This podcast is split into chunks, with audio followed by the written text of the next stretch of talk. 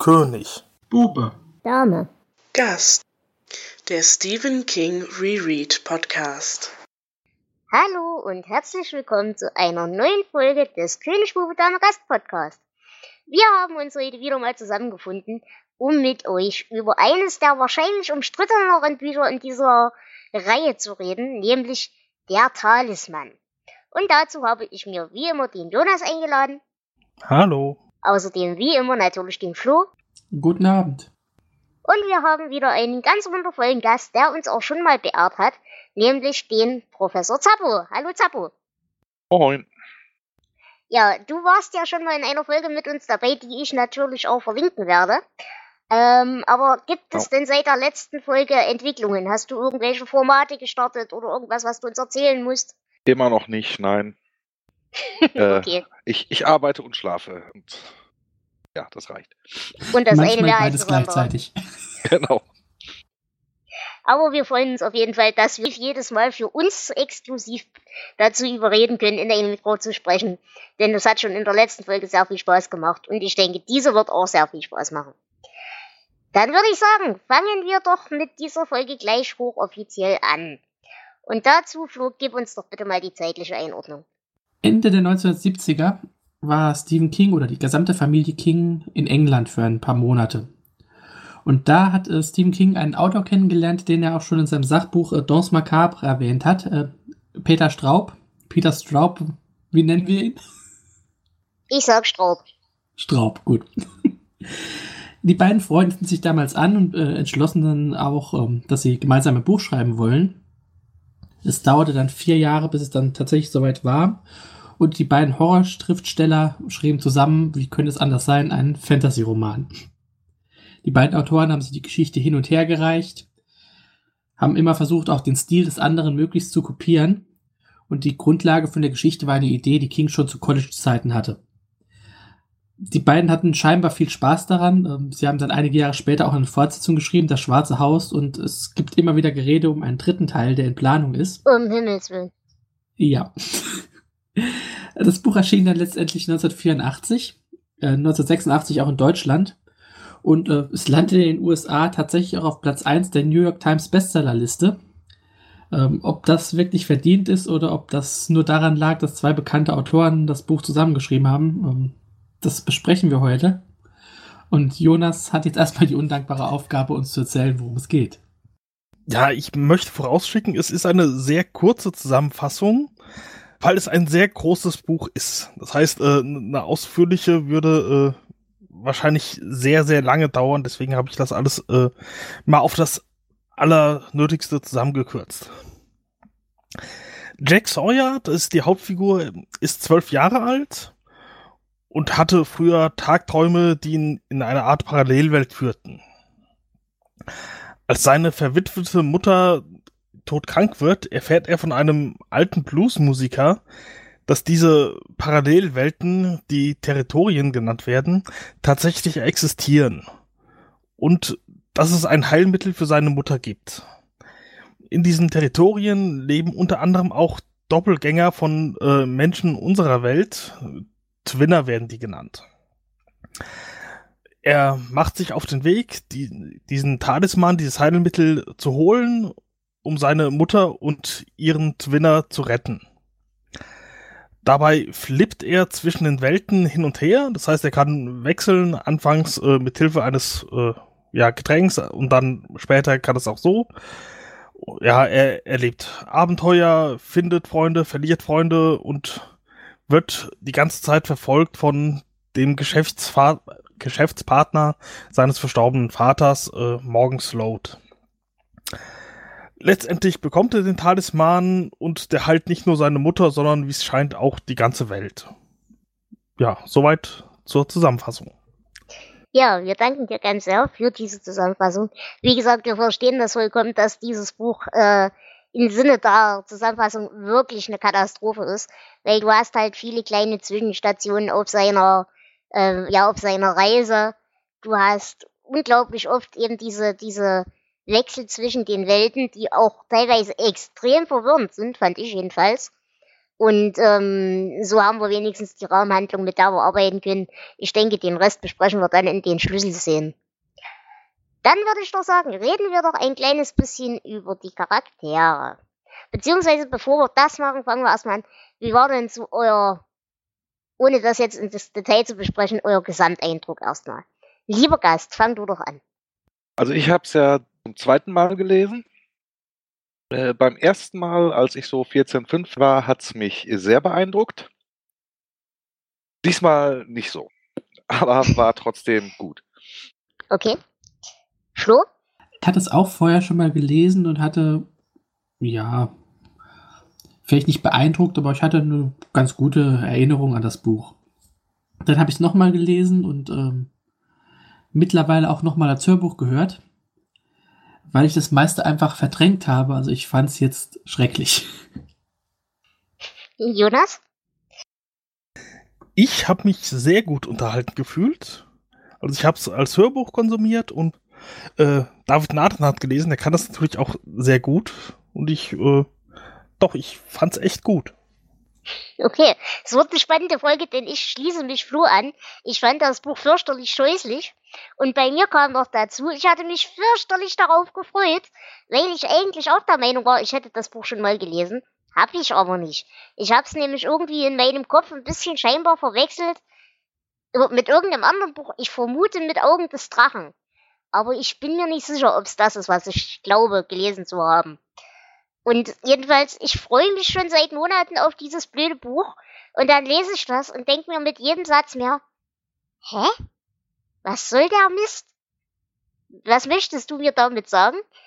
Und jetzt, nachdem ich das Buch fertig gelesen habe, wieder mal, äh, kommt mir noch dazu, erschwerend hinzu, ich habe jetzt für ein anderes Format äh, das Buch Christmas Land von Joe Hill, also von seinem Sohn gelesen.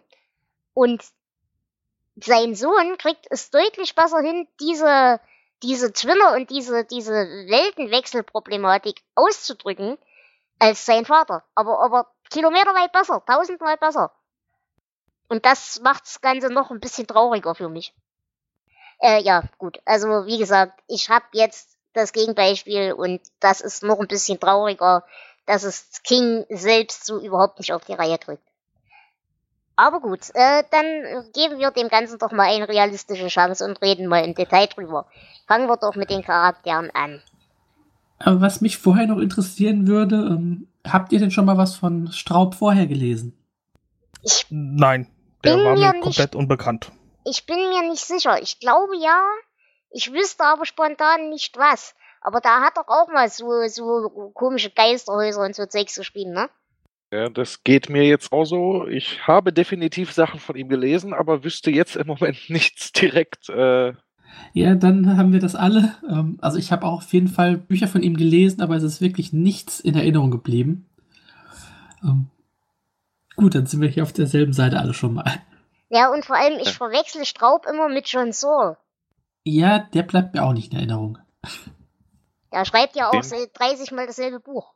Ja, gut. Ich habe, glaube ich, Straubsachen auch nur äh, wegen dem Talisman gelesen. Also jetzt nicht aus direkt eigenem Antrieb, wenn ich mich richtig erinnere. Mhm, das kann gut sein. Also ich bilde mir, wie gesagt, ein, ich hätte auch mal ein, zwei Sachen in der Hand gehabt, aber ich kann mich echt an nichts erinnern. Also kein Fan hier in der Runde. Genau. Ja, und jetzt ist halt die Frage, warum sind wir keine Fans? Ähm, ich muss zugeben, ich glaube, die Art, dieses Buch zu schreiben, ist ein kreativer Ansatz, der hätte theoretisch gut gehen können. Er ist halt nicht gut gegangen. Aber warum, das sollten wir vielleicht wirklich über die Details sehen, ein bisschen klären. Und da fangen wir vielleicht erstmal an, über die Charaktere zu reden und darüber, wie weit das vielleicht King-Charaktere sind und wie weit nicht. Und da würde ich sagen, fangen wir doch mit Jack an. Habt ihr eine Meinung zu Jack? Also ist auf jeden Fall ein, ein King-Charakter. Wir haben ja wieder so das klassische Kind, das er ja so oft hat. Und ähm, bisschen frühreif, ziemlich abenteuerlustig. Teilweise noch nicht mal unsympathisch, äh, teilweise aber auch sehr langweilig. Ähm, ich fand ihm gerade zu Beginn der Geschichte äh, jetzt eher, eher ein bisschen nervig. Als er dann so aufgebrochen ist auf seine Reise, war es schon eher interessant, aber da hat dann die Handlung mir doch einen Strich durch die Rechnung gemacht, um ihn äh, besser zu mögen. Und gegen Ende der Geschichte war er mir dann relativ egal. Ja, äh, bin ich voll auf deiner Seite. Moment, Sabo, gleich. Denn ich habe mir, und ich zitiere hier aus meinen Zitaten, wieder ein furchtbar unrealistisches Kind, aber nicht unangenehm. Allerdings auch nicht sonderlich sympathisch. Mir ist nie gelungen, wirklich viel Charakter an ihm zu finden. Also das trifft's genau, Flo. Ja, äh, Zapo, du wolltest was sagen? Ja, also ich wollte sagen, in der Tat ein bisschen flach. Eigentlich meine einzige Meinung weg. Ich fand, er wirkte irgendwie teilweise viel zu erwachsen für sein Alter. Also zwölf Jahre ist echt jung. Also mit 15, 16 hätte es, glaube ich, besser funktioniert. Dass man sich das vorstellen kann. Äh, ja, viel Tiefgang hat er nicht, aber ich finde, dadurch äh, kann man sich auch besser in ihn hineinversetzen, weil es halt ein Jedermann sein kann. Mhm. Älter hätte, glaube ich, nicht funktioniert, weil da halt auch so eine sehr starke äh, ja, mystische Unschuldskomponente drin ist. Mit einem pubertierenden 15-Jährigen hätte das, glaube ich, nicht so ganz geklappt. Ja, das auf jeden Fall. Und dann wäre auch noch diese ganze, ja, und meine Mami und so weiter. Das hätte dann mit 15, 16, glaube ich, auch so gut nicht mehr funktioniert. Ja, da habt ihr einen guten Punkt, das stimmt. Gut, äh, dann würde ich sagen, wir haben noch ein Kind im selben Alter, nämlich Richard oder Richard oder wie auch immer. Und der ging mir unglaublich auf den Kranz. So ein fürchterliches Nervbalg, die ganze Zeit weinerlich und scheiße, selbstmitleidig, aber auf der anderen Art wieder so dieses übertrieben unrealistisch analytische. Ähm, allerdings muss ich sagen, er ist zwar ein Arschlochkind, aber er ist wenigstens ein realistisches Arschlochkind. Weil diese ganze Papas Zuneigung und so weiter und so fort und diese ganzen Komplexe, die er hat, die fand ich doch relativ, ja, relativ realistisch. Ich finde es erschreckend, äh, dass wir dieses Mal immer einer Meinung sind. ähm, als Jack mit, mit Wolf um die Häuser gezogen ist, also drücke ich jetzt mal aus, ähm, da ging mir Wolf auf die Nerven. Als er dann mit Richard losgezogen ist, habe ich mir Wolf zurückgewünscht. Ja. Weil, also, eine Katastrophe, nein. Diese Figur hat mich so genervt. Ich verstehe nicht, warum die seit Kindertagen Freunde sein sollen. Äh, nein, ging gar nicht. Ich ja. glaube, sie sind Freunde, weil sie sich seit Kindertagen kennen und man sich dann halt verpflichtet fühlt. Also wie bei die Leiche, meinst du, so eine Freundschaft. Ja, also, wobei ich im Gegensatz zu Wolf, der mir auch sehr auf die Nerven ging, Richard ja eigentlich noch irgendwie verstehen. Der dann praktisch äh, die Wahl hat, entweder das alles abzulehnen als Traum oder mit der Tatsache klarzukommen, okay, mein Vater ist Hitler. Da fand ich übrigens, da habe ich ein sehr schönes Zitat dazu, äh, eben diese, diese Realitätsverweigerung, die er an den Tag legt. Und da fällt dann irgendwann der Satz, wenn ich eine primitive Uhr erfinden müsste, dann hätte sie alle mhm. möglichen Räder und Rollen. Sie wäre nicht so simpel. Also war, war es keine Einbildung. Also war es wirklich. Und folglich war auch alles andere wirklich. Diesen, diesen Logikschluss, den er zieht, den fand ich ganz interessant. Und das war auch das einzige Mal, wo er mir in dem ganzen Buch sympathisch war.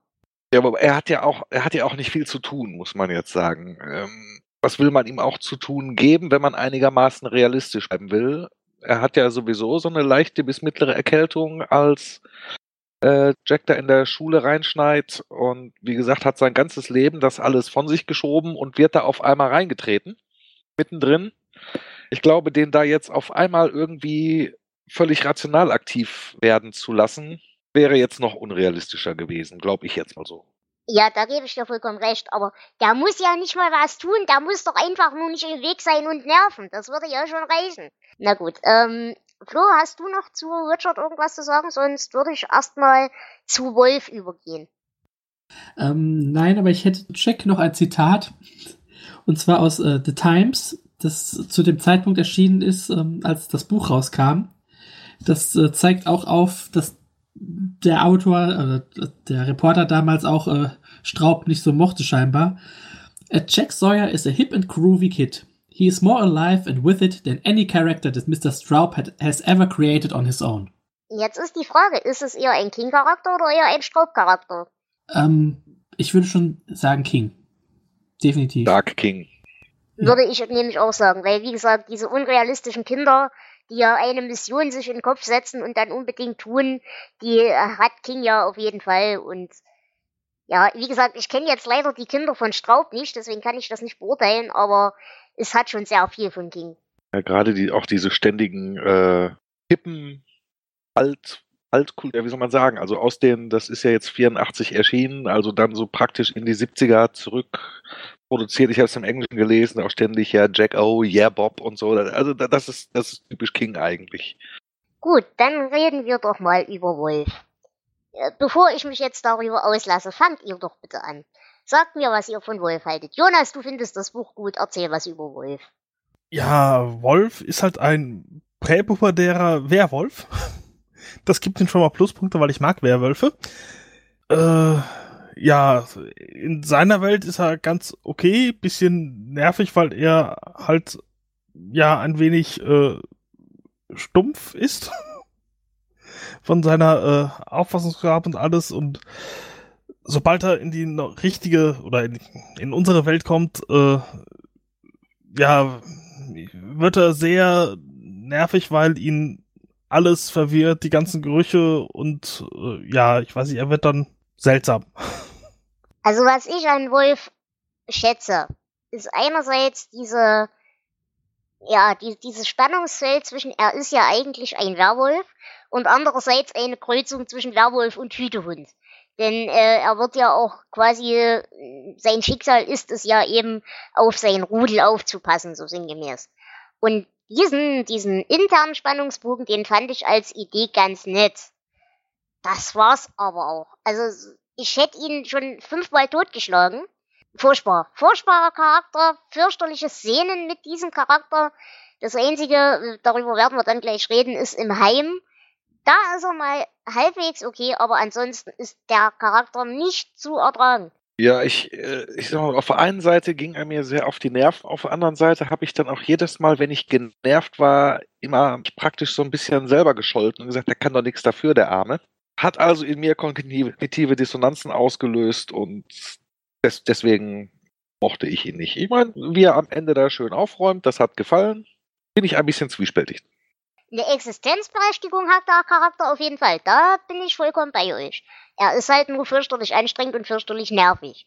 Was ich allerdings wieder gut fand, war die Tatsache, dass äh, Jack diese Nervigkeit ja trotzdem auch irgendwo thematisiert. Dass er eben einerseits auch kurz davor ist, ihn dann einfach stehen zu lassen, aber andererseits eben sich selbst, wie du schon sagtest, auch selbst schimpft, dass er das überhaupt in Betracht zieht. Das fand ich als Spannungsbogen wieder ganz okay, aber Warum muss man das denn dem Leser antun? Das ist eine gute Frage. Gut. Vor allem auch, dass ja ständig äh, Handlungsmuster hier wiederholt werden. Ähm, einmal hätte ich es vielleicht sogar noch ertragen, aber das war dann irgendwann so nervig, ja. dass ich jetzt gar nicht mal so traurig war, als es ihn dann erwischt hat. Gut, vor allen Dingen leidet er, glaube ich, bei mir, also für mich auch darunter, dass er jetzt in einer der langweiligeren Passagen des Buches dabei war. Wo das ganze Buch war eine langweilige habe, Passage. Ach nö, ganz so schlimm ist es ja noch nicht. Aber jetzt stand die Strecke mit Wolf, wo ich auch gedacht habe, meine Güte, haben die beiden vorher äh, Herr der Ringe gelesen und dachte, das war ja auch ein erfolgreiches Buch, da wird auch viel gelaufen. Haben das dann auch versucht, ich weiß es nicht. Also über meine Meinung zu Herr der Ringe müssen wir doch mal eine eigene Folge machen. Dringend. und ich kann das kurz beantworten, ja, haben sie. Ach, guck an. Gut, ähm, dann würde ich sagen, wie gesagt, reden wir doch vielleicht noch über die Bösewichte. Und da hätten wir Slot. Und da geht's bei mir schon los mit der Verwirrung, dass ich unglaubliche Probleme hatte. Wer ist jetzt welcher Böser und welcher ist nur der Gehilfe vom Bösen und irgendwie war das so alles eine, eine Mischung. Aber Slot war so der klassische Schmierlappen, das ist halt quasi der Vertreter in unserer Welt. Aber er hat eigentlich meiner Meinung nach so überhaupt keinen Charakter, sondern er verschwindet halt im Charakter hinter seinem Twinner Orwis. Und da bin ich mir nicht sicher, ob das einfach nur schlechter Stil ist oder ob das so gewollt ist, dass er eben seine eigene, seinen eigenen Charakter so verliert, dass er hinter seinem Twinner so unsichtbar wird. Also ich glaube, es ist, es ist so, wie es auch später mal beschrieben wurde, dass die sich halt ergänzen haben. Also so- nach dem Motto, um aber im Bild von eben zu bleiben, Hitler und Hitler kombinieren sich zu Über-Hitler. Weil es war ja zum Beispiel auch Morgan Van Orris, der dann im Körper von äh, Morgan Sloat ja zum Beispiel versucht hat, Jack in der, in der Wiege umzubringen. Genau. Weil das Morgan Sloat halt selber nicht hinkriegte, also hat er gesagt, komm du rüber, übernimm mal und mach das. Dass dann genauso bei einigen anderen Sachen dann halt ein Sloat äh, rüber geflippt ist und es dann, dann halt da Sachen getan hat, die Morgan von Orris so nicht hinkriegte. Genau. Ja, wie, wie fandet ihr denn? War er wenigstens ein guter Bösewicht oder war er nur doof? Also mir persönlich gefällt ja der zweite Bösewicht besser. Zu Mir auch. kommen wir ja noch gleich. Gut.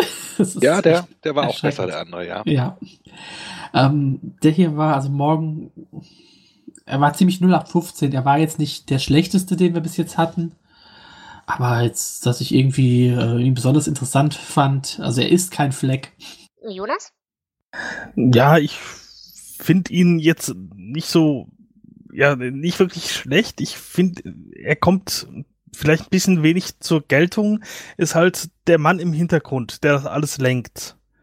Hat aber selbst nicht so wirklich, ja, oder er tritt nicht wirklich als Böser in, äh, in Aktion, sondern er äh, befiehlt halt und ja, dadurch äh, bleibt er doch blasser als andere böse Leute. Okay. Dann kommen wir doch jetzt zu der einzigen schönen Figur in diesem Buch, nämlich Osmond. Und jeder, der mich kennt, weiß, warum ich Osmond mag. Denn für mich ist Osmond lachender Wahnsinn. Und lachender Wahnsinn ist bei mir natürlich immer eine Assoziation zu Fleck. Und dass ich Fleck liebe, das wissen wir alle. Flo, bitte korrigier mich oder stimm mir zu. Ja, ich muss dir schon wieder zustimmen. Also, dass du Fleck magst, das wissen wir ja sowieso alle. Aber ähm, ja, es, Osmond oder auch äh, Sunlight Gardner. Ich meine, die beiden sind ja auch wieder eins. Siehst du, das ist Ähm. mir zum Beispiel schon wieder nicht aufgefallen. Ne, Das doch, war beiden- eigentlich ziemlich arg. Ja. Die beiden sind halt wieder auch wieder Twinner. Ähm, ist für mich auch die interessanteste Figur in dem ganzen Buch, gebe ich dir recht. Aber nur in seiner Osmond-Form. Den, den Gardner-Typ eigentlich nicht, ne? Äh, doch, Ah. der ist ja genauso irre wie äh, Osmond und das wird dann halt auch Ja, aber der Durch ist diesen halt diesen- dumm. Äh, nein, hier haben wir aber wieder so den, den klassischen äh, religiösen Fanatiker. Und äh, das ist eigentlich, äh, hat Ja, mir auch in dieser stimmt. Form gut gefallen. Das stimmt und auch das passt wieder zu Fleck. Ja, du hast recht. Das, ja, okay. Ihr habt recht. Ja, wobei ja auch ähm, Osmond in der anderen Welt äh, schon eine gewisse Macht hat, alleine dadurch, dass er ja adelig ist. Und die hat Gardner halt in den USA nicht. Der musste sich dann halt mehr anstrengen und musste sich dann halt sowas wie Religion oder so suchen. Es ist also, so wie ich es halt gelesen habe, ist es zum Beispiel jetzt nicht einer der klassischen irren King-religiösen Fanatiker, sondern der weiß einfach genau, wie er die Jungs in dem Heim dann da halt aufgestachelt und auf Linie kriegt dadurch die Predigten, die Beichten und so weiter. Das heißt, es ist für ihn einfach ein Mittel zum Zweck, um, um halt sein Zeug machen können. Genau, ein Genau. absoluter Machtmensch, der die Religion für sich einsetzt. Und an dieser Stelle möchte ich kurz ein Zitat von Osmond bringen. Wir unterhalten uns ein andermal darüber, wie so ein exzellenter Hauptmann einen solchen Froschhoden von einem Sohn zeugen kann. Gut, wollen wir denn noch über die fürchterliche Mutter reden?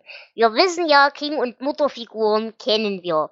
Die sind alle Weiber im King-Universum, sind nur dafür da, im Weg rumzustehen oder den guten, guten Kerlen das Leben schwer zu machen oder für irgendwas gerettet werden zu müssen oder ja, nervig zu sein und anderen Le Leuten das Leben zur Hölle zu machen. Wie steht ihr zu der Ähm. Also Lilly jetzt. Genau. Okay, ich dachte nur gerade, wäre irgendeine andere Mutter, das ich nämlich so gar nicht empfinde. Äh, Sie ist halt, es es macht halt wieder ein Gegenstück äh, für diese Welt zu einer Königin und die, ja, sie hat halt keine Aufgabe. Das ist es halt. Und da man, wie gesagt, auch wieder in den USA jetzt nicht mal eben schnell eine Königin aufbieten kann, musste es dann halt eine etwas alternde Schauspielerin sein, weil anders geht's halt nicht. Die einzige Mutter, die ja noch weniger zu tun hat, ist ja ihre Twinnerin, die Queen Dingens, deren Namen ich immer wieder vergesse. Ähm, die hat ja noch weniger zu tun. Die, die liegt ja einfach nur da. Also sie ist, glaube ich, einfach nur zur Einleitung da und um dann Genau. halt das Objekt zu sein, was gerettet wird. Aber die macht ja wenigstens keinen Schaden. Die ist ja okay, die darf ja da sein. Die darf ja in Ruhe sterben, aber die, die lebende Mutter, die macht ja nur Scheiße. Das habe ich jetzt nicht so gesehen. Äh, dafür war sie eigentlich zu unwichtig in meinen Augen. Ja, eben, also das hatte ich jetzt auch nicht. Sie hat ja aktiv gar nicht eingegriffen. Ja, eben, aber diese ganze aktive Untätigkeit, die diese Frau an den Tag legt und diese ganze Art, ihren, wie alt ist er, zwölfjährigen Sohn, äh, noch aktiv darin zu befeuern, erstens, was er da tut. Gut, wie gesagt, da diskutiert sie ja mit ihm, aber sie lässt ihn ja auch gehen, ist ja schön und gut, sonst hätten wir ja das Buch nicht. Aber gerade diese, sagen. diese ganze Art, wie sie äh, aktiv vor sich hin stirbt und wie sie das auch raushängen lässt und wie sie eben trotzdem äh, darauf besteht, ihre fünf Zigaretten in der Stunde zu rauchen und geht die mir auf den Sack, die Frau. Und Ja, das Moment, ist ja klar, ja dass der erst- Junge freiwillig abhaut, nur um der Alten zu entgehen. Nein, sie hat ja erst wieder mit dem Rauchen angefangen, als klar war, dass sie sowieso schon an Krebs stirbt. Das wird ja im Buch auch mehrfach äh, über mehrere Seiten. Das Und dass richtig. sie ihn zum Beispiel gehen lässt. Dass sie ihn zum Beispiel gehen lässt, wird, wird ja auch über, über viel zu viele Seiten ausgewalzt. Also es, es hätte eine halbe gereicht, aber es waren, glaube ich, sechs oder sieben, wo sie dann sagt, ja, normalerweise hätte ich dich nicht gehen lassen, aber jetzt, wie du jetzt kommst und das jetzt sagst, scheint irgendwie das Universum und also geh. Voll die interessante und voll die logische Begründung. Und vor allem auch voll das geile Verhalten der Mutter. Ja, ich sterbe ja jetzt sowieso, dann muss ich das auch unbedingt von meinem zwölfjährigen Sohn raushängen lassen. Also, nee, tut mir leid, aber die ging mir so auf den Sack, die Frau. Die ist kein, keine Figur, die ist einfach nur MacGuffin, damit äh, Jack seine Reise beginnen kann. Und Genau. anders habe ich die auch gar nicht gesehen. Ah, Ja, okay. mir genauso. Also ich finde es eigentlich viel zu unwichtig, als dass wir, als dass man sich darüber aufregen könnte. Ja. Ja, okay, ihr, ihr wisst ja, äh, ich habe da so mit Mütterfiguren und so. Man sollte sie einfach alle totschlagen. Dann erspart sich das mit dem aktiv vor sich hin sterben auch. Gut, ähm, aber wir haben noch eine Mutterfigur, nämlich von dem dicken Kind im Internat. Und äh, auch da haben wir wieder das klassische Thema, Mütterfiguren bei King sind immer tödlich. Achso, jetzt in, in der in, in Thayers, in der Schule. Genau, ja, der, genau. der dicke, wie, wie hieß er? Äh, Blob, Blob jedenfalls. Genau, Genau, aber Al- Al- wollte ich auch nur am Rande ja. erwähnt haben. Nein, aber mein, mein Lieblingsaufreger haben wir jetzt ja irgendwie völlig übersprungen. Speedy? Ich hätte das Buch fast wieder weggelegt, weil das hatte ich auch so ein bisschen vergessen. Ja. Dachte, meine Fresse, keine 20 Seiten drin und schon, ich weiß nicht, darf man das überhaupt jetzt sagen? The Magical Negro, das ist, äh, so heißt es zumindest bei TV-Tropes. Und dann Ist vollkommen mal, richtig. Das ist auch als, als Trope darf man das, glaube ich, auch so nennen. ja, genau, ähm, ja.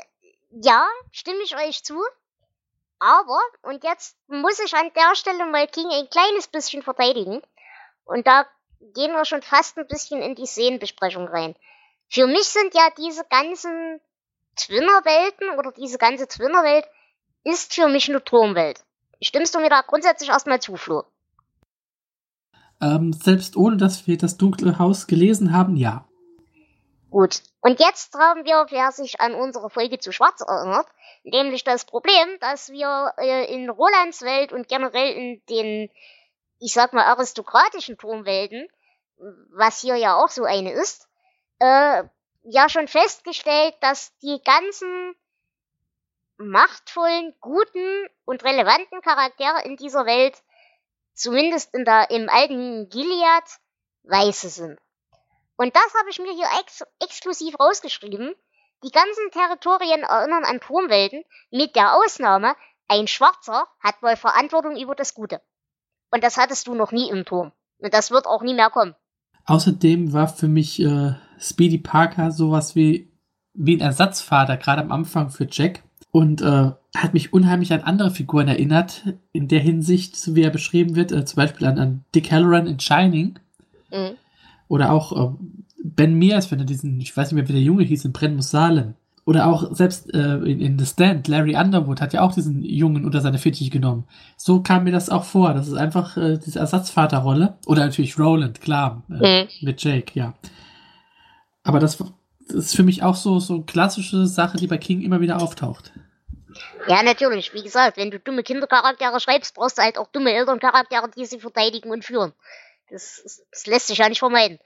Ja, nur dass es wieder so ganz klassisch ist, äh, dass die Eltern nicht die wirklichen Eltern sind. Ist, äh, wir haben ja auch hier wieder Halbwaisen und Waisen oft, was ja gerade auch bei, bei Jugendbüchern und so ganz typisch ist.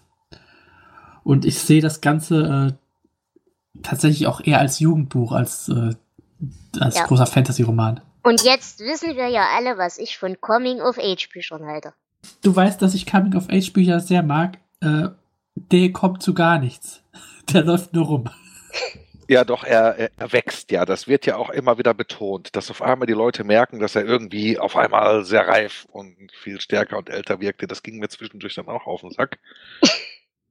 Ja, also, ganz einfach. Weil das dann so ab, ab irgendwie ab ab Wolfs Tod, ab diesem Jugendheim, wird das irgendwie all, alle fünf Seiten mal betont, dass er irgendwen anguckt und derjenige wich zurück, weil er sah, dass da auf einmal so etwas aus ihm ausstrahlte. Da dachte ich alle, ja, okay, reicht doch Ja, mal. genau, das ist der Punkt. Ich meine, wenn man erstens, ich hasse sowieso, wie gesagt, Coming-of-Age-Geschichten, aber ich könnte ja noch gerade so damit leben, wenn man diese Entwicklung aus dem Charakter sehen könnte.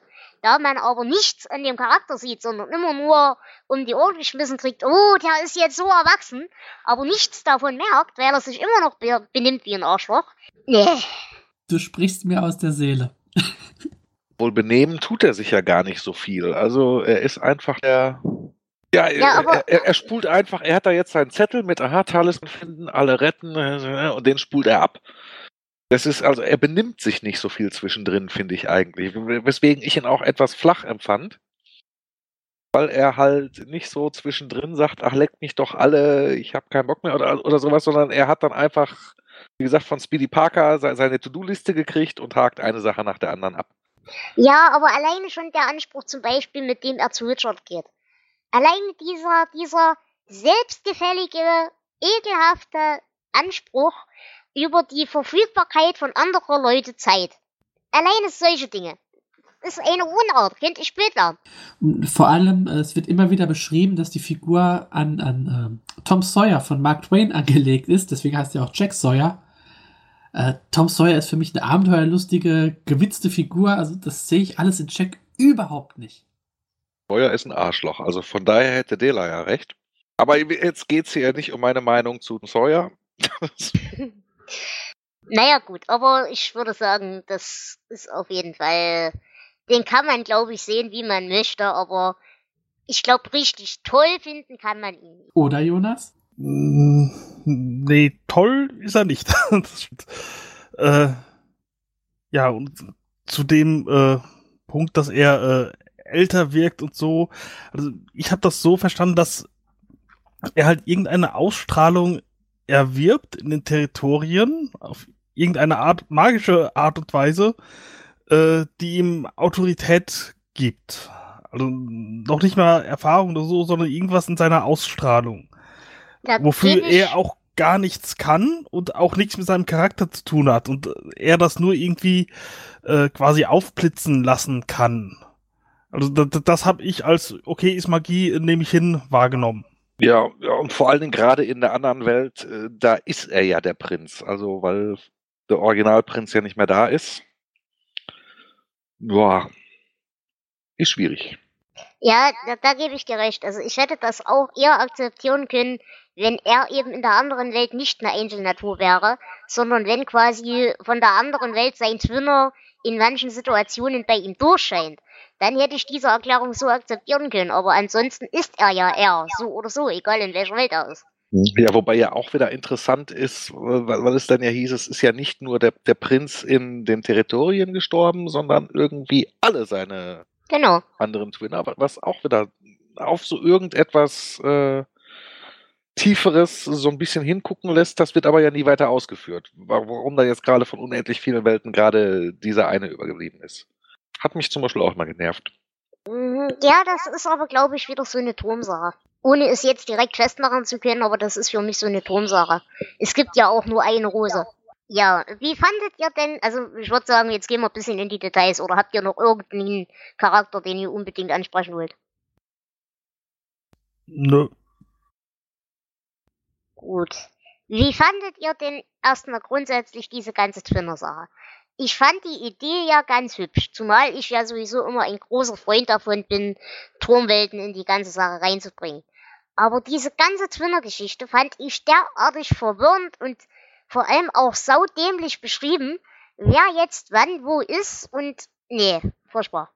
Vor allem gibt's da ja ganz widersprüchliche äh, Texte dann in diesem Buch. Genau, genau. Ähm, gerade, ja, ja, gerade die Twinner und das Flippen, also das Hin- und Herreisen zwischen diesen beiden Welten, ähm, das ist teilweise so durcheinander beschrieben. M zum Beispiel Morgan Sloat und sein Twinner, die können, so wie es aussieht, unabhängig voneinander hin und her reisen.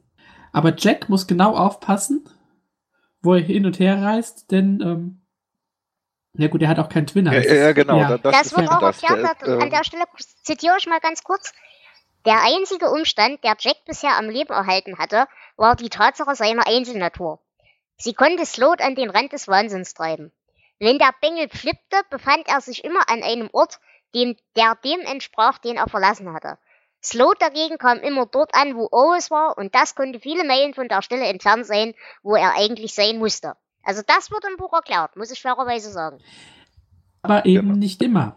Denn es gibt auch äh, einmal, wenn Morgan Sloat äh, flippt oder durch einen Riss tritt oder so ähnlich und taucht dabei an seiner selben Position auf und übernimmt seinen Twinner, ohne dass er dahin springt, wo eben sein Twinner vorher ist. Genau. Das wurde an der Stelle, die Dela gerade vorgelesen hat, ja erklärt. Darum ging es ja. Da hatte er Glück. Da war Morgan von Oris gerade genau in der Nähe. Äh, und äh, da ist dann halt Morgan hingesprungen. Und am Schluss vor dem schwarzen Hotel sind ja eh beide an den entsprechenden Stellen da. Genau. Nein, aber du hast, ich weiß, welche Szene du meinst, Flo. Ich finde sie jetzt auch nicht mehr. Aber es gab ein paar Szenen, wo ich auch überlegt habe, bin ich jetzt bescheuert, dass es nur, dass ich es falsch gelesen habe? Oder wird es wirklich in, in einzelnen Teilen echt einfach vergessen, dass das so funktioniert? Ich, ich weiß, welche Stelle du meinst. Ich finde sie bloß auch gerade nicht mehr wieder. Also es ist insgesamt inkonsistent, ja. Dann eben zum Beispiel äh, da, wo dann, wo Jack halt beim Zurückflippen Wolf mitnimmt. Da wird es so beschrieben, als würde echt äh, äh, Morgan Sloat, wie gesagt, mit großem Rabatz durch einen Riss äh, rübertreten.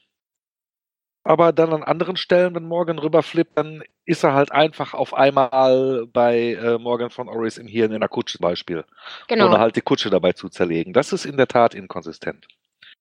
Und wenn der einfach nur im Hirn hin und her wechselt, wie nimmt der dann den ollen Schlüssel mit? Hat mich auch Mhm. aufgeregt. Genau. Oder auch überhaupt diese, die Logik des Flippens. Äh, Es wird ja von Speedy Parker Jack extra gesagt, du darfst nicht mit dem Flugzeug reisen. Wenn du da versehentlich flippst, fällst du in den Tod. Ja, Bei der gleichen Logik dürfte er auch nicht mit dem Auto mitfahren. Wenn er Genau auf einmal das. bei 200 Kilometer pro Stunde flümmt, da über den Boden irgendwo rauskommt. Ja, es Also- ist. Es hat mich da, einiges hat mich da aufgeregt. Ja, also das sind einige Sachen dabei, auch alleine, ähm, wenn man in Gebäuden flippt, dass man dann entweder runterfällt oder in einer Wand materialisiert oder sowas. Philadelphia-Experiment. Yay! Ja, genau. Oder von Charles Stross, die Merchant Princess äh, Serie. die beschäftigen sich auch hart damit. Ähm, nee, aber, so die Sache dann zum, zum Beispiel auch, dass dann halt Dinge sich verändern. Wo sind da die Regeln? Ja. Äh, gibt's da, ist das irgendwo festgelegt? Oder muss ich aufpassen, ich, ich flippe und zack, das, was meine Unterhose war, ist jetzt ein formschöner Zierkaktus? Das hätte, also, ja, ja, wie, wie, wie ist da, also was, was haben diese Sachen? Also dieser Schlüssel, was ja in dieser Welt ein Aufziehschlüssel für einen Spielzeugsoldaten war, ist auf einmal in der anderen Welt eine Superwaffe. Genau. ist das festgelegt? Und die Äh, nächste Frage, die auch nie beantwortet worden ist, äh, was würde denn passieren? Die können sich ja in dem Sinne nicht absprechen, die Twinner. Was würde denn passieren, wenn jetzt beide Twinner gleichzeitig beschließen, auf die jeweils andere Seite zu wechseln? Dann müsste ja Das wäre auch interessant. Müsste ja eigentlich dürfte ja nichts passieren, oder? Dann Weil treffen sie in der Mitte aufeinander auf. und stoßen zusammen. Genau. O- Oder Nee, sie tauschen dann komplett.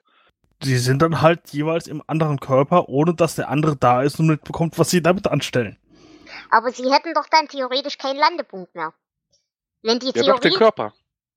Ja, nee, wenn, wenn quasi im selben Moment beide Körper in dieser Transaktionsphase sind, sag ich mal. Dann haben sie ja in dem Moment keinen Landepunkt, auf dem sie anlanden können, weil beide Körper gerade im Nichts stehen.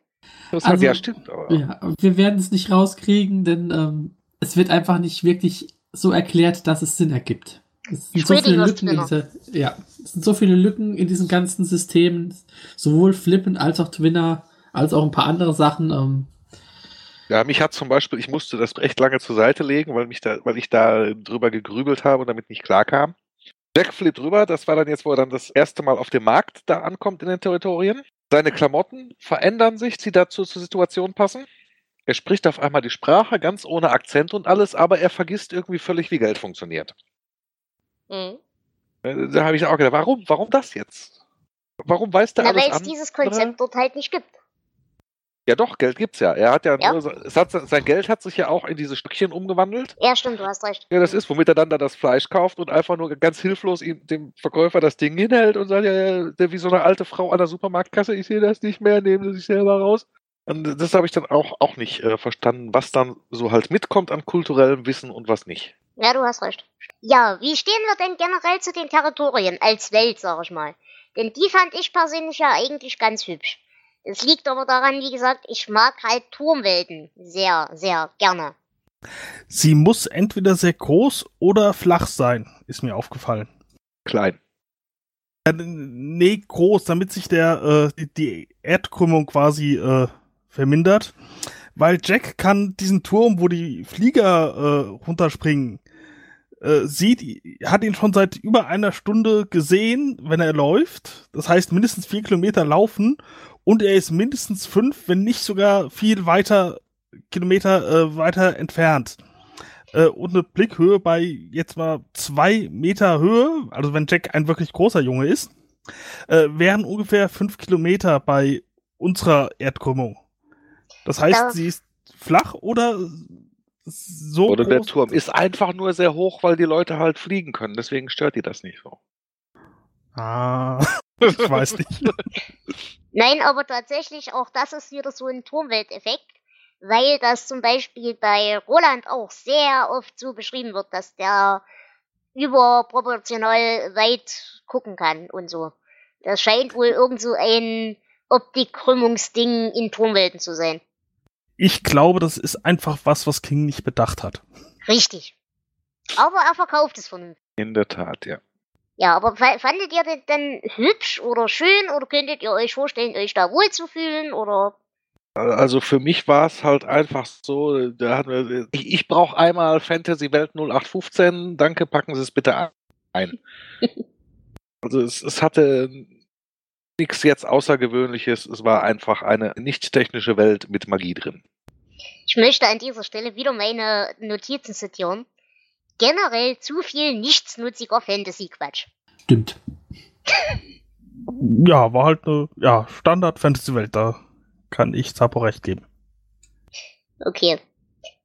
Dann würde ich sagen, reden wir doch mal so über ein paar Szenen. Wie gesagt, er äh, führt die eine oder andere krude Unterhaltung mit seiner Mama, die vollkommen dämlich begründet wird. Meinetwegen, sonst hätten wir ja keine Reise. Und er begibt sich dann halt auf seinen Tramping-Trip äh, und landet dann als erste Station in einer Kneipe, in der er als jugendliche Arbeitskraft ausgebeutet wird. Und da kommt es dann auch zu einer ja angedeuteten Szene oder Androhung von sexueller Gewalt, die ich auch nicht verstanden habe. Könnt ihr mir das erklären, was das sollte? Jetzt von dem Elroy-Viech her. Hm. Ja gut, das war ja jetzt in der Haupte dazu gedacht, äh, Jack dazu zu bringen, wieder umzudrehen. Das war ja jetzt nicht so. Ich mein, f- vielleicht stand er, also so hatte ich dann diese Begegnung äh, wahrgenommen. Dass es nur darum ging, da- dass er den, dass Elroy den Auftrag hatte, bring den mal dazu, dass, dass der mal ganz schnell wieder zu seiner Mutter geht und mit seinem Arsch da sitzen bleibt. Ja, dann hättest du ihn auch verprügeln können. Da- Das wird da nicht sogar so über seinen monströsen Schwanz irgendwie fabuliert? Wenn ich mich nicht ganz täusche. Äh, das weiß ich jetzt nicht mehr. Nein, aber das hat mich so wahrgenommen. Ich, ich fand diese ganze Kneipen-Zwischenszene auch irgendwie völlig unnütz. Daher Hm. kann es sein, dass ich da etwas schneller drüber gelesen habe. Also ich glaube, diese äh, Androhung war dafür da, um ihn in der Kneipe zu behalten, um ihn quasi einfach als Sklaven zu halten. Nee, die kam ja, die Androhung kam ja von Elroy, nicht von dem, wie heißt er, wie hieß der Wirt, ähm, Dingens, der mit dem Papierhütchen. Nee, ich, ich meine, die kam. Also, Nee, wir reden von zwei verschiedenen Szenen. Es ist, äh, ja, einerseits sagt, also einerseits passiert das mit der Toilettenszene halt einfach so, mit Ja. Elroy. Und da ist eben so eine sexuelle Konnotation dabei. Ähm, da ist aber halt, glaube ich, wirklich einfach dieser Punkt, man musste wieder so einen, leichten Fantasy-Knacks reinbringen über dieses äh, Satyrartige. Deswegen ist da auch so eine sexuelle Komponente drin. Aber es, du hast recht, Jonas, der Kneipenwirt droht auch nochmal damit, dass er ihn verpfeift und da dann eben durch diesen Polizeichef und Gedöns und Getue Ah, in dieses Jugendheim und so weiter und so fort. Und er hat ja schon mitgekriegt, was das für ein Mensch ist. Ja, ja, okay, das waren dann zwei verschiedene Genau. Menschen mit zwei verschiedenen Motivationen. Genau. ja. Und dass äh, wir das alles nicht mehr so genau wissen, zeigt, wie viele Wiederholungen es in dem Buch gibt. Ja, aber generell, also diese ganze Kneipenszene in, der, in dieser Stadt, das sollte schlimm sein, das sollte eben zeigen, oh, dieser arme kleine Junge muss sich solchen Widrigkeiten aussetzen.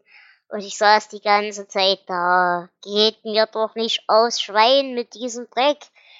Und es hörte nicht auf und es wurden immer mehr Seiten und es wurden immer mehr Seiten. Und Ja. dann sind wir wieder drei Stunden getrennt und oh.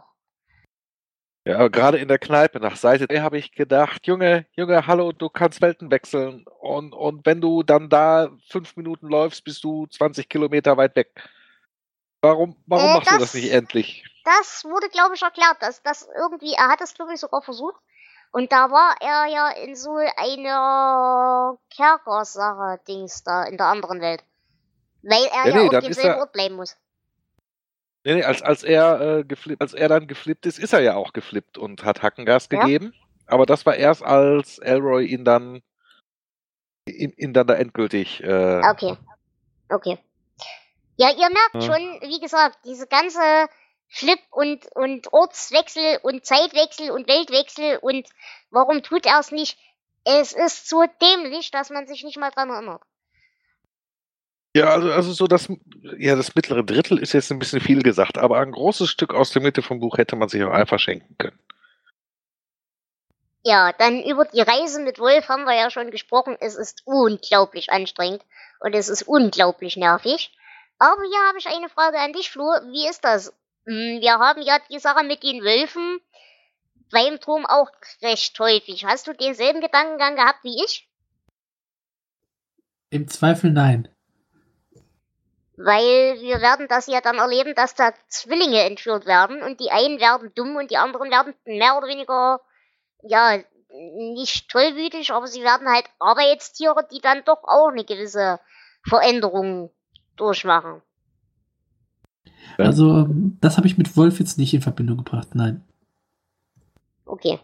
Ich hätte Weil halt ich gedacht, das ist so ein ausgelutschter, ausgelutschter, fertiger Brecher-Wolf-Nahrungsgedöns-Ding.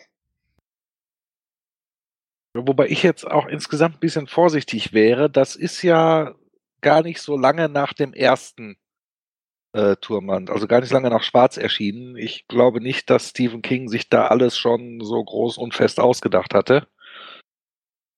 Ist ein Punkt, ja, auf jeden Fall. Aber man darf Also- ja ein bisschen Fantasie. Natürlich, natürlich, aber Gut, dann würde ich sagen, kommen wir als nächstes zu der Kinderheimszene. Und die fand ich ganz nett. Also da ist wirklich ein bisschen Spannung in das Buch gekommen. Ich fand den Sadismus der Erwachsenen ganz hübsch. Diese ganze äh, Sache mit dem religiösen Fanatismus. Aber vor allem eben auch, wie dieses Machtgefälle zwischen den Insassen geschaffen wird. Das fand ich cool. Das war eine coole Szene. Und auch eben der, in Anführungsstrichen, Endkampf, in dem dann auch Wolf drauf geht. Das fand ich, das fand ich nett. Das kam mir so vor wie so ein Hardcore Charles Dickens. Äh, tatsächlich auch meine Lieblingsszene in dem ganzen Buch, ja. Ja, nee, das war auch dann wieder sehr, das wieder spannend. Das fand ich auch gut. Witzigerweise, ich weiß nicht, ob es damals auch Fälle gab, aber Tatsache ist, äh, dass es jetzt vor ein paar Jahren ja auch zum Beispiel Richter gab, die verurteilt worden sind, weil die halt Jugendliche in solche Heime auch gegen Kickbacks an Geld, äh, also per Urteil überwiesen haben. Mhm. Daher fand ich das sogar ein bisschen aktuell. Ja. 30 Jahre später oder so. Ja, ich fand, war auch eine äh, schöne Szene, also gu gut beschrieben. Äh, und ja, es, es kam wirklich äh, Handlung und Spannung rein. Wie es denn weitergeht, was passiert, äh, wie lang sich Wolf in dieser Kiste äh, zusammenreißen kann und so. Das war schön. Okay. Schön fand ich auch den Abgang von, wie hieß der Küchenmokel, Rudolf oder so? Mhm. Er sagte, äh, wo im Englischen dann so schön stand, in, in this moment he had a hunch that it was time to look for a new job real soon now. Nein, also die, die ganze Heimszene, die geht in Ordnung. Das ist die einzig akzeptable in dem ganzen Buch, meiner Meinung nach. Dann geht's danach weiter. Wir kullern dann wieder ein bisschen durch die Gegend. Und aus irgendeinem Grund, den ich übrigens auch nicht verstanden habe, den ihr mir vielleicht erklären könnt, beschließt Jack dann, dass er jetzt unbedingt Richard braucht. Und jetzt müsst ihr mir erklären, habe ich wieder irgendwas überlesen, dass das eine Anweisung von Speedy war? Oder ist das nur weil, das ist ja mein allerbester Freund? Also so ja, ich glaube das. Nein, so wie ich es gelesen habe, hatte Jack das auch schon vorher vor. Eben weil Richard so analytisch und so methodisch vorgeht. Äh, sagt, wenn mir jetzt einer helfen kann, in den ganzen Scheiß ein bisschen Sinn reinzubringen und mit dem ich über das reden kann, dann ist das der Vogel. Also da, das meine ich auch schon vorher im Buch gelesen zu haben. Aber es war keine direkte Anweisung. Er hat sich nur beschlossen, Nein. er würde mir theoretisch helfen können. Genau, so nach Motto, auf dem Weg nach Westen komme ich da vorbei. Mm, okay. Und der, der kann mir helfen, das Ganze ein bisschen auseinander zu klamüsern. Den kenne ich, dem kann ich mich mit dem komischen Fantasy-Zeugs anvertrauen. Der wird mir da dabei helfen können. Aber diese, also ich, ich, es tut mir leid, ich will eigentlich gar nicht so sehr auf dem Buch rumhassen. Aber doch will ich. Ähm, aber, aber diese Logik, er weiß doch, dass der Papa von dem quasi das Problem an der ganzen Sache ist. Und er weiß, dass sein Freund Richard Papas Aufmerksamkeit und seine Liebe aufsaugt wie ein Schwamm. Das wäre, egal wie klug und wie analytisch und wie toll der ist, und auch wenn es mein allerbester Freund ist, ich würde ums Verrecken nicht auf die Idee kommen, ausgerechnet zu dem zu rennen, damit er mir doch hilft. Das ist doch saudämlich ist jetzt, ist jetzt eine Frage. Also wenn ich jemanden seit frühesten, also die sind ja beide im gleichen Alter, wenn ich jemanden schon seit den Windeln kenne, dann bilde ich mir auch, glaube ich, ein, ob ich das jetzt kann oder nicht, aber dann bilde ich mir ein, mir da ein Urteil äh, fällen zu können und zu sagen, nee, der verrät mich nicht, der versteht mich, wäre eine mögliche Motivation. Ich verstehe die Motivation nicht. Ab hier ging das Buch dann, nachdem ich gedacht habe, es wird ein bisschen besser für mich wieder ganz yep. schnell bergab. Ja. Ja gut, wie gesagt, wir haben dann diese Szene im Internat. Das Internatsleben fand ich ja ganz hübsch. Alles reiche, komische Kinder, die alle doof sind. Aber wie gesagt, also alles, was da theoretisch an Spannung hätte sein können, und die Chance war da, wird dann wirklich zerstört durch diese dumme, nervige Art von Richard, zu der Zeit jedenfalls, wo er echt nicht zu ertragen ist. Und was meiner Meinung nach wirklich alles, was an an Spannung da theoretisch vorhanden gewesen wäre, komplett kaputt macht. Jonas, wie fandst du die Szene? Ich muss sagen, an diese Szene habe ich wenig Erinnerungen. Aus irgendeinem Grund, ich, weiß nicht, ob ich da abgelenkt war oder so, äh, habe ich da nur noch äh, sehr bruchstückhaft äh, in Erinnerung, was da wirklich passiert ist. Ich weiß, er ist hin äh, äh, und äh, Richard hat ihn für verrückt erklärt äh, und dann kam irgendwie Wölfe oder so und sie sind weg. Aber mehr weiß ich gar nicht mehr. Okay. Ja, durch, durch morgens Magie wurde da halt Grenze zwischen den Territorien und dieser Welt aufgeweicht. Und mehr oder weniger wurden, wurden die beiden dann halt in so eine dazwischenliegende Version des Colleges geschmissen. Das, ich fand es eigentlich ganz gut. Aber das ist halt wieder, was ich ja auch schon beim letzten Mal gesagt habe, da kam für mich auch sehr stark halt King durch dann diese Beschreibung, man hat eigentlich so ein ganz normales Dings, in diesem Fall halt so eine, so eine Prep School oder was das ist, oder so ein Internat, was dann halt Stück für Stück halt immer schräger wird und äh, es ist immer mehr los. Also ich, ich fand das dann, ich fand das doch auch ganz nett. Ja. Die Szene selbst fand ich auch echt toll. Die hatte echt Chancen, cool zu werden. Eben wirklich diese Veränderungen quasi, die man, die man spürt, wie sich auf einmal die Geräusche ändern und so weiter und so fort und wie das alles auf einmal mit einem Schlag gruselig wird und komisch. Das fand ich, hatte Potenzial. Er hat es halt nur leider grandios in Sand gesetzt. Ja, wie eigentlich einige Ideen in diesem Buch. Also ähm, die Idee, ja, die Idee fand ich eigentlich auch gut und ähm, Das, das Problem war jetzt, dass beiden da jetzt auch nichts machen konnten. Da, sie hatten ja keine andere Wahl, als äh, ja, die beiden in nicht die Hand zu nehmen. sein beim Nichtsmachen. Das ist der ganze Knackpunkt.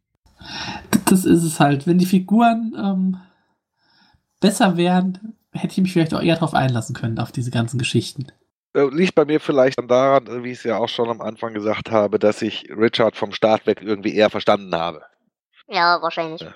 Ja, dass ich gesagt habe, ja gut, das kann ich schnallen. Wenn jetzt neben mir auf einmal irgendwelche Elfen aufploppen und mein, mein bester Kumpel kommt rein und sagt, keine Zeit, irgendwas zu erklären, du musst hier sofort mitmachen, ich, ich würde wahrscheinlich ähnlich doof äh, herumlaufen. Ja, aber du würdest dem wahrscheinlich im Zweifelsfall einer in die Fresse hauen, bis er wieder klar im Kopf wird.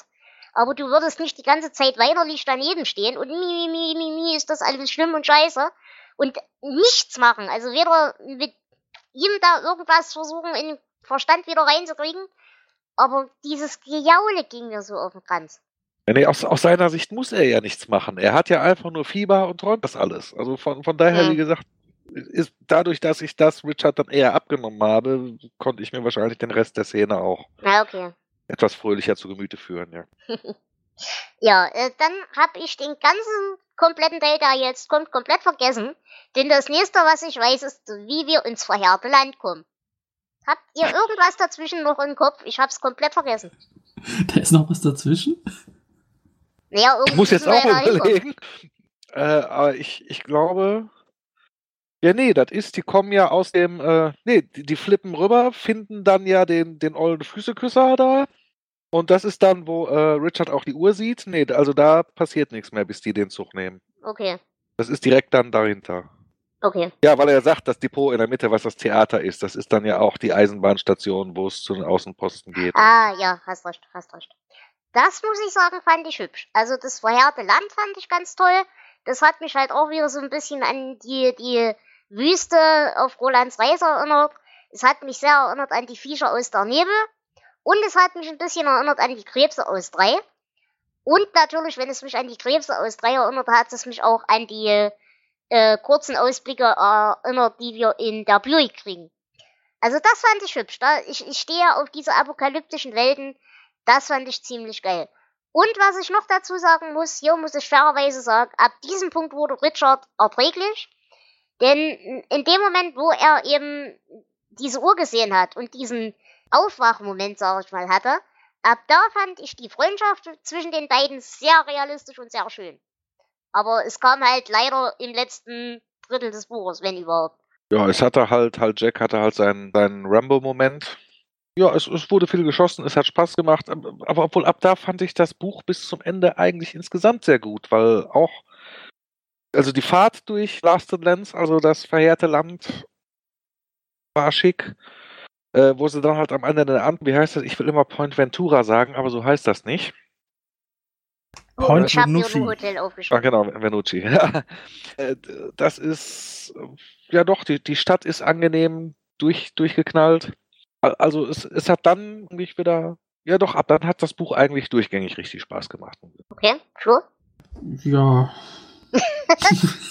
was soll ich dazu noch sagen? Ähm, Flo, also das ist die erste Folge, bei der ich richtig froh bin, dich dabei zu haben. wenigstens etwas. Also nein, ich finde auch Moment, die, wie vielte ist das hier? hier, äh, ich glaube 34 oder so, oder 33. 32. Irgend sowas. Ja. Na, also die Ideen fand ich auch gut hier so grundsätzlich, aber ähm, es ist irgendwie hatte ich da schon das Interesse an dem Buch größtenteils verloren. Da haben auch die paar guten Ideen, ähm, haben es da für mich nicht mehr rausgerissen. Hm. Ja. Jonas? Äh, bei den äh, Badlands sind wir noch. Mhm, genau. Äh, ja, das äh, war schön. Viel Schießerei. Äh, Uzis, die eigentlich gar keinen oder so gut wie keinen Rückschlag haben, wurden da ein bisschen falsch beschrieben, aber das äh, sei äh, verzeihlich. Kommt, kommt drauf an, ob es eine M2 noch ist, also die alte Bauweise mit dem Masseträgheitsverschluss oder eine der neueren. Von 84, also ich tippe auf die älteren. Ja, die älteren waren ja, ja gut, weiß man jetzt nicht. Also Ich, ich habe jetzt auch einfach nur dann nicht genauer drüber nachgedacht, sondern Uzi einfach nur als Synonym für Maschinenpistole genommen. So wird es wohl auch gemeint sein. Ich glaube, King ist da auch eher nachlässig, was sowas angeht. Und wenn nicht, war einfach Magie dabei. Genau. Ja, genau. Ja. Es, es wirkt auch alles, äh, die, die Kräuter in, der, äh, in den Territorien sind ja auch besser, warum nicht auch die Wummen? Nun Ja, okay. gut. Ja, Aber wie sind die eigentlich in das äh, in die parallele Welt gekommen? Das habe ich nicht kapiert. Das war die Frage, die ich gerade gestellt habe, weil ich weiß es auch nicht mehr.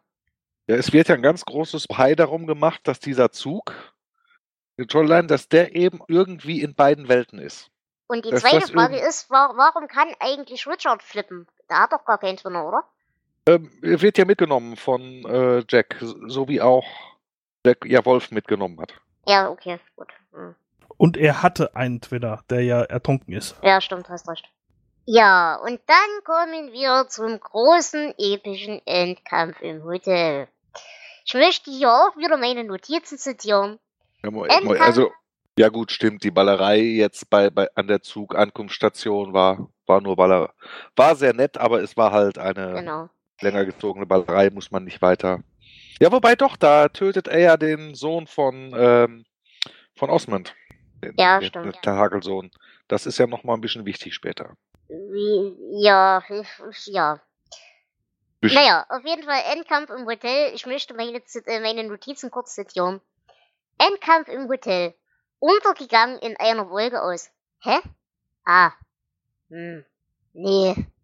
Es hätte spannend sein können, aber naja. Da hat, ent, entweder hat Peter Straub äh, sich nicht getraut, Stephen King da links und rechts rein runterzuhauen, oder der hat dieselbe Endgegnerschwäche wie Stephen King. Vermute ich. Dass dann beide sagten noch, ja, nach dem allem, was sie erlebt haben, so eine leere Ritterrüstung, das ist jetzt der passende Höhepunkt. Ach, eine reicht, d- dann nehmen wir fünf. Das ist- ja, also irgendwie, ja, wie gesagt, der, der, für mich der klassische Stephen King Antiklimax. Yep. Äh, Wenigstens war es nicht die Hand Gottes. Ja. Zur Abwechslung Ja. mal. Jonas, hast du was zu deiner Verteidigung zu sagen? Nee, nicht wirklich. Ja, Moment, ich muss jetzt auch sagen, ich finde es ja nicht, nicht schlimm. Ist man ja gewöhnt von Stephen King, dass der Endgegner nachlässt. Von daher ist das auch für mich ein Punkt, es war halt das Erwartete. Ja, stimmt schon. Ich, ich habe nur noch eine Verständnisfrage, weil das habe ich im Buch irgendwie auch. Ich hoffe, ich habe es überlesen. Äh, ansonsten ist das eine echt seltsame Sache. Woher kam diese äh, Krankheit, die Richard auf einmal hatte? Sie kam ja irgendwie von Sloan, äh, Sloat, aber wie hat er das gemacht? Wurde das erklärt oder wurde Richard auf einmal einfach krank?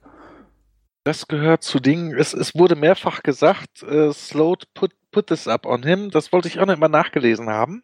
Also wenn es irgendwo genauer erwähnt wird, habe ich es ebenfalls überlesen. Ich auch. Okay, weil da, da ist dann wirklich ein sehr äh, seltsamer äh, Part. Weil dadurch wurde Richard ja zu noch weniger handlungsfähig. Er erinnerte schon so, so ein bisschen an Frodo in äh, späteren King, äh, äh, ähm, Herr der Ringe-Teilen, wo er auch äh, nur noch vor sich hin vegetiert. Und ja, das war, war nicht schön. Ja, ich hatte Mo Moment, ir irgendwer anders, irgendwer anders hatte es auch noch. Ähm, Äh, Speedy. ja, genau, en stimmt, stimmt, Speedy, aber die hatte ich da gar nicht gesehen. Ja, das dann, ähm, nee, dann fehlt da irgendwo wahrscheinlich echt, weil wenn das vier Leute sagen, wir haben das komplett überlesen, dann spricht das dafür, dass es irgendwo nicht genug ausgedrückt wurde. Ich muss wohl fairerweise sagen, ich habe, glaube ich, wirklich von dem letzten. Also na, nachdem wir dann wirklich an der Station da angekommen waren und die die Wastelands hinter uns gelassen hatten, ich weiß nichts mehr von dem Buch. Nichts. Da, da, da passiert ja auch nichts Großartiges mehr. Es geht nur noch sehr lange. Ja, genau. Das trifft eigentlich das Hauptproblem des Buches insgesamt, ja. Da- Das war auch der Punkt, als dann äh, Jack den Talisman endlich in den Händen hatte und er dann schnallt anhand von Richard, wodurch er wichtig wird, dass er um den Talisman, dass er ihn wirklich auf, aufheben muss, äh, aufgeben können muss, um damit was machen zu können. Äh, da guckte ich dann auch runter auf, auf meinen E-Book-Anzeiger links unten und dachte, was, 97% erst, eine Stunde im Buch verbleibend. Was kommt denn da noch? Oh Gott, das ist so traurig. Ja. Nun, nun ja. Ich wüsste deshalb auch ehrlich gesagt nicht, über was ich jetzt mit euch darüber noch reden sollte, außer natürlich die wundervolle Genesung der Mutter und wie dann alles wieder toll ist und das Leben fließt zurück und Wolfs Gott, Bruder ist taucht das eine auf. Scheiße. Oh. Ja. Ja, da Ja. muss ich euch zugeben. Also Mhm. di- dieses Ende ist, ist nicht schön. gut, dann sind wir uns damit ja einig. Habt ihr noch Schlüsselszenen, über die ihr gerne geredet haben wollt? Ich deute dieses Schweigen als Zustimmung, dass wir keine mehr haben und das Elend beenden. Und deshalb, äh, hier können wir natürlich mit sehr viel Spaß über die Querverweise reden. Denn das ist für mich, wie gesagt, irgendwo ein Turmbuch. Und wir haben ja zuerst einen Albtraum von Jack, der erinnert an den Mülleimermann aus The Stand. Dann, wie gesagt, dass das verheerte Land eben sehr an äh, die Reise von Roland durch die Wüste und die ganzen Viecher da erinnert, die eben in Nebel und in Brei und in der Buick auftauchen. Das haben wir ja schon erwähnt. Die Sache mit den Wölfen, wie gesagt, das ist zweifelhaft, ob das zu der Zeit schon im Drum angedacht war, aber ich wollte es trotzdem erwähnt haben.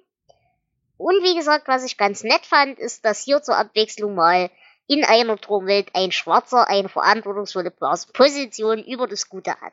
Außerdem gibt es noch eine Referenz auf einen Revolvermann, ähm, die aber tatsächlich von Straub eingebaut wurde.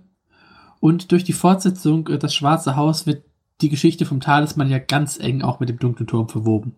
Ja, ich, ich hatte eher den Eindruck, dass das erst halt dann später war, dass dann so ein bisschen die Idee vom dunklen Turm halt von Schwarz her kam, aber dass das dann die anderen Verbindungen eigentlich alle eher, wenn überhaupt, lockerer Natur sind.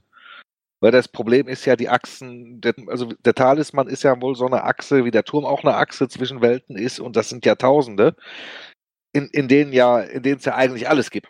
Ja, stimme ich, Entschuldigung, stimme ich dir vollkommen zu, aber wir, hat, wir haben ja schon echt deutliche Sachen. Also alleine Ja, die, die Darstellung dieser Welt, die ja doch recht sehr an Gilead erinnert. Zum Beispiel, es wird beschrieben, sie haben Magie, wie wir Physik haben, richtig? Eine Agrarmonarchie, die mit Magie anstelle von Wissenschaft arbeitet. Aber kannst du dir vorstellen, Ja, aber was für Gil ein... Gilead hat ja Wissenschaft. Ja, eben. Da, darum komme ich ja gleich. Ja. Aber kannst du dir vorstellen, was für einen riesen Reibach wir machen könnten, wenn wir ihnen elektrischen Strom geben? Wenn wir die richtigen Leute da drüben mit modernen Waffen ausrüsteten? Hast du eine Idee davon?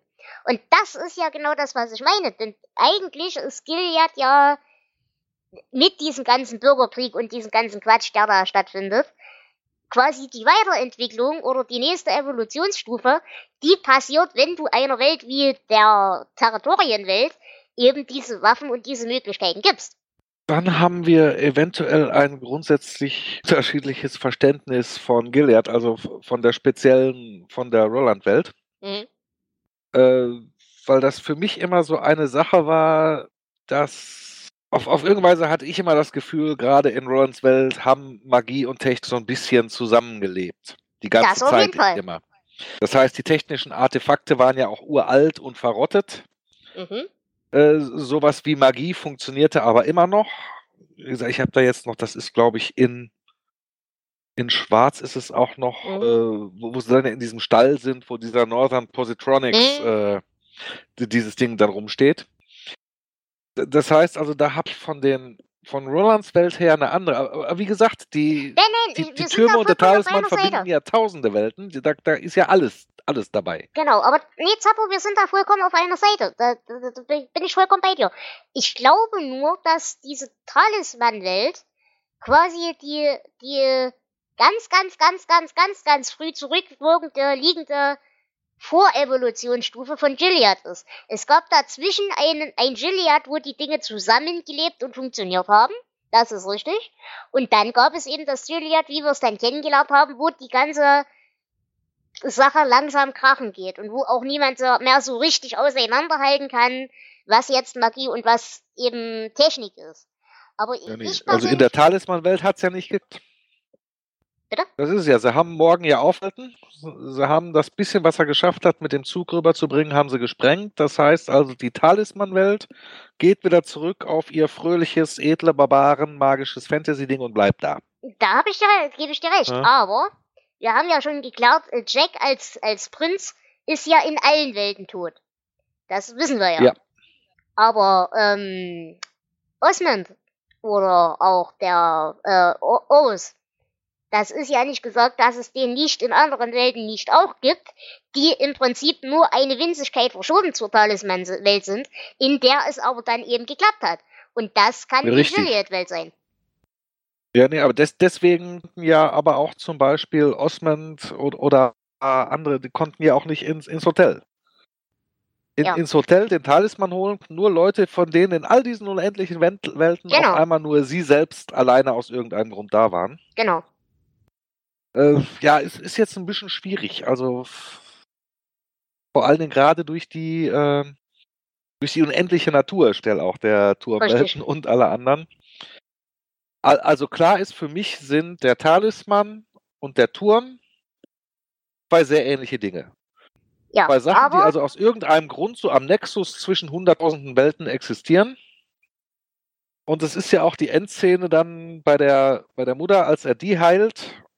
Da wird ja irgendwie nicht nur die, Lilly, nicht nur die Königin, sondern auch irgendwie, keine Ahnung, 7000 andere gütige Mutterfiguren in Mhm. 70.000 anderen Welten gleichzeitig geheilt. Das wird ja auch sehr lang und breit äh, beschrieben. Das heißt, er hatte da aus irgendeinem Grund, äh, hatte er sein Teilchen zu tun, um halt eine, eine gewaltige, zu, ein, ein gewaltiges Multiversum halt weiterlaufen zu lassen oder da so. gebe ich dir recht. Aber diese, diese Sache wird recht deutlich gesagt. Es, es fällt nämlich der Satz, der Talisman. Der Talisman ist der Schlüssel? Nein, oh nein. Nicht ein Schlüssel, sondern eine Tür. Das heißt, wir haben hier diese, diese Zuschreibung im Sinne der Turmsymbolik ja doch recht klar deutlich gemacht. Also es ist eben nicht der Turm, es ist eben nicht die Rose, sondern es ist nur die Tür. Genau. Gut, dann sind wir uns ja halbwegs einig. Ja, ähm, ansonsten habe ich jetzt nur noch eine kleine Ergänzung. Das Alhambra Inn kommt auch in das Monstrum vor. Das wird dann eines der Bücher sein, die wir wahrscheinlich nächstes Jahr machen. Und in Schlaflos funktioniert diese Art der Reise über die Begabe in eine andere Daseinsform und dabei die Überwindung von Distanzen auch ähnlich wie hier. Ja, und dieses, dieses Flippen und andere Personen mit sich nehmen, das wird wohl in Love äh, nochmal thematisiert. Das habe ich allerdings noch nicht gelesen. Mm, Genau, das hätte ich auch noch angemerkt. Äh, außerdem gibt es noch ein paar Kleinigkeiten. Ähm, es gibt eine Referenz auf den Zauberer von Oz. Und zwar so wie er in Turm, Friedhof der Turm. Kuscheltiere. So wie er in Friedhof der Kuscheltiere genannt wurde. Ähm, es gibt wohl auch einen kleinen Hinweis auf Rainbird aus Feuerkind. Es gibt einen zweiköpfigen Papagei, genau wie in die Augen des Drachen. Und was mir noch aufgefallen ist, ähm, es wird beschrieben, dass einer von Lillys Filmen äh, Blaze heißt. Äh, Blaze ist der Originaltitel des Bachmann-Romans Qual, der zwar erst vor ein paar Jahren erschienen ist, aber der auch schon in den 70ern entstanden ist. Also vielleicht hat sich dieser King eine äh, Verfilmung zurecht fantasiert. Mhm. Und wir haben natürlich noch den Querverweis zu das Bild, denn auch im Bild hat die äh, titelgebende Rose Matter einen Twinner, nämlich den von Rose Daniels. Ich habe noch vielleicht einen Querverweis. Ja, Äh, und zwar, ich, ich kenne ja äh, den Turm nicht richtig, aber äh, bei Schwarz gab es ja diesen Jungen namens Jack, der gestorben ist. Jake. Äh, nee, Jack hieß er. J äh, nee, Jake, genau, Jake. Jake äh, und Jake. Äh, kann sein, dass das ein Twinner von Jack war? Es würde Ähm. zumindest in die Sohn-Thematik passen und es würde zumindest in die tote Prinz-Thematik passen. Ähm, Würde auch dazu passen, dass Roland halt auch ein größeres Schicksal zu erfüllen hat, unter anderem halt einen weiteren Namen mit aus dem Weg zu räumen, damit äh, Jack Sawyer einzigartig wird. Genau. genau, aber ähm, ich möchte jetzt nicht spoilern, äh, du wirst Jake aber auch nochmal begegnen. Ja, okay, gut. Gut, ähm, ich werde euch in dieser Folge mit Symbolik verschonen. Es gibt ein paar Dinge, wie gesagt, wir haben so diese ganze Satyrsache in dieser Kneipenszene, als eben über den Ziegenbockartigen, großschwänzigen, sexuelle Gewalt ausstrahlenden, was auch immer diskutiert wird. Wir haben natürlich diese ganze Blut- und Boden, äh, ja, Mythologie und, und Sachlage die halt einerseits während des Trampens über diese ganzen weiten Maisfelder beschrieben wird, aber andererseits natürlich über diese Agrarmonarchie in den Territorien. Wir haben eben natürlich die Werwolf-Thematik, die aber hier ausnehmend schön umgedreht wird. Das fand ich, wie gesagt, ganz hübsch. Und natürlich der obligatorische Schlüssel und Türen und Rosen und Türme, äh, Blitzen, den wir ja auch immer wieder haben. Über die Mütterfiguren haben wir uns ja auch schon unterhalten, das brauchen wir auch nicht weiter erklären. Also, es ist 0815-Symbolik und ich gehe mal davon aus, dass ihr dazu auch keine weiteren Ergänzungen habt. Habe ich recht? Jawohl. Jawohl. Ach nee, heute nicht. Wir sind uns gerade so schön einig, Flo. Mach es nicht kaputt. Gut, dann bleibt mir nur, habt ihr denn Zitate für dieses Buch? Ich habe nur eins, um dich glücklich zu machen. Ja. Und der schwarze Mann war bei diesen Kontrasten das Helle. das ist schön. Zappo? Äh, da ist nix bei mir hängen geblieben irgendwo im Auge, au außer äh, Gott hämmere sie. Okay, Flo? Er registrierte den Geruch des Mannes. Etwas wie Old Spice, etwas wie Zimt, etwas wie Bücher, die seit langem nicht aus, mehr aus dem Regal genommen wurden. Okay. Und ich habe, nach Sloats Begriffen hatte Woodbine überhaupt keinen Ehrgeiz. Er war mehr daran interessiert, rechtschaffen zu leben, als gut zu leben. Und außerdem, er lachte wieder sein zynisches, verletztes Lachen. Und dieses Lachen besagte, rat mal, was ich herausgefunden habe, als ich acht wurde oder so. Ich habe herausgefunden, dass das ganze Leben eine verdammte Scheiße ist und dass sich daran so bald nichts ändern wird. Vielleicht wird sich auch nie etwas daran ändern. Und das kotzt mich an. Aber es hat auch seine komischen Seiten. Verstehst du, was ich meine? Und bei dem Zitat muss ich auf jeden Fall Jonas recht geben, dass das schon sehr große Anleihen von Jake hat, finde ich. Denn so einen ähnlichen Monolog hält Jake auch im Turm.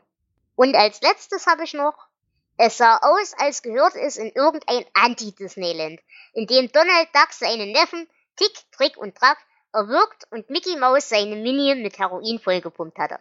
Das fand ich auch ganz hübsch. Gut. Ja, das stimmt. Ja, doch. Dann bleibt mir nur noch übrig, euch um eure Bewertungen zu bitten. Und da möchte ich der Ausgewogenheit halber erstmal mit dem Flo anfangen.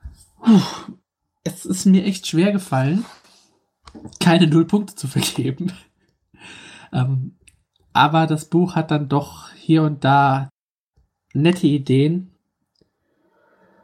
Ähm, schwacher Start.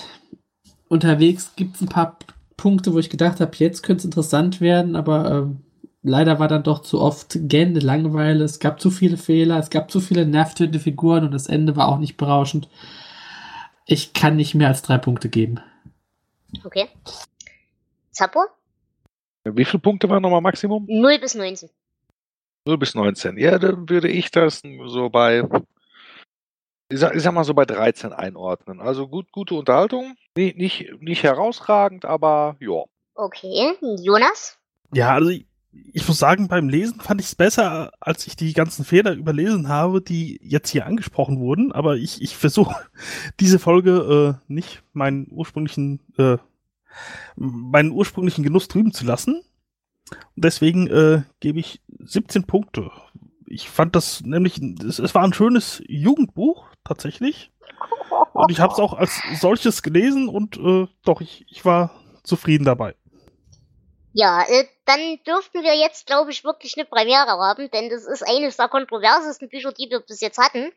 Denn ich würde mich dann auf einen Punkt festlegen. Ich will nicht null Punkte geben, weil wir hatten schon weitaus krudere Scheiße. Aber so ein Drecksbuch. Also ich, ich, tut mir leid, ich finde es weder schön, noch finde ich es logisch, noch finde ich es auch nur annähernd akzeptabel. Die einzige Existenzberechtigung, die dieses Buch für mich hat, ist eben die Turmwelt und die Verknüpfungen zum Turm. Das war's aber auch. Und selbst die sind derartig flach, dass sie nervig sind. Also, nee, nee, nee. Aber ich glaube, so eine Bewertung hatten wir auch noch nie, oder? Also wir hatten ja schon öfter doch ziemlich weit auseinandergehende Meinungen, vor allem du und ich. Aber so zweigeteilt wirklich waren wir alle vier noch nicht. Okay. Gut, habt ihr noch irgendwelche Ergänzungen, die ihr erstmal einbringen wollt? Dürfen wir jetzt nach Hause gehen, Mami? Sind wir fertig? Kann ich auf dem Klo? Ja, gut. Liebe Hörerschaft, ich danke euch ganz sehr fürs Zuhören. Ähm, wir haben dieses Jahr noch ein paar Folgen für euch. Es wird auf jeden Fall nächste Woche, beziehungsweise ja, dieser Tage, die Night of the Pots Folge geben für euch, falls ihr nicht live gehört habt. Da werdet ihr die Chance haben, das hierüber noch nachzuhören. Und dann wird es noch eine Folge zu der Fluch geben. Und wir haben noch eine kleine Weihnachtsüberraschung für euch in petto, hoffentlich, wenn alles klappt. Und wir werden wahrscheinlich auch noch eine Jahresabschlussfolge für euch machen. Das nur dazu, damit ihr ungefähr einen groben Plan habt. Was ich euch noch mitteilen wollte, worüber ich mich sehr, sehr, sehr gefreut habe. Wir sind dieses Jahr oder für nächstes Jahr fast bis zum Sommer ausgebucht. Wir haben noch ein paar Kurzgeschichten und Novellen offen, ähm, unter anderem größtenteils aus Flohhäfen auf die Sprünge. Äh, vier vor Mitternacht ist die Novellensammlung und Albträume, aber da kommt ja dann schon Ende des nächsten Jahres. Frühestens. Okay, und wir haben noch Dolores offen. Dolores äh, ist auch noch ein großer Roman. Wenn ihr da Lust habt, den hatten wir auch noch im Angebot. Ansonsten sind wir, wie gesagt, ziemlich gut ausgebucht, glaube ich, dieses, diesen Sommer auf jeden Fall. Aber wenn ihr natürlich großes Interesse an einem bestimmten Buch habt, das aber schon durchgestrichen ist, dann redet einfach mit uns und wir werden dann einfach mit mehreren Personen senden. Generell freuen wir uns wahnsinnig, dass ihr mit uns mitmacht. Wir freuen uns über jedes gute Wort und jede Unterstützung. Und wir hoffen, ihr seid auch in der nächsten Folge wieder dabei. Ich bedanke mich ganz lieb bei unserem Gast, den Zappo. War schön mit dir. Mit euch auch, wie immer. Und wir hoffen, dass du auch mal wiederkommst. Werde ich. Und ich bedanke mich beim Jonas. Ja, sehr gerne. Hat Spaß gemacht. Und ich bedanke mich ausnahmsweise mal von Herzen beim Flo, dass er zur Abwechslung mal auf meiner Seite war. Es war mir eine Ehre. Und ich wäre damit durchgekommen, wenn dieser verdammte Bengel nicht mit seinem Wolf gewesen wäre. In diesem Sinne, liebe Hörerschaft, lasst euch gut gehen, passt auf euch auf, versucht nicht vom Himmel zu fallen, wenn ihr gerade die Wilden wechselt. Und wir hören uns dann in der nächsten Folge wieder. In dem Sinne, tschüss. Tschüss. Tschüss. Ciao.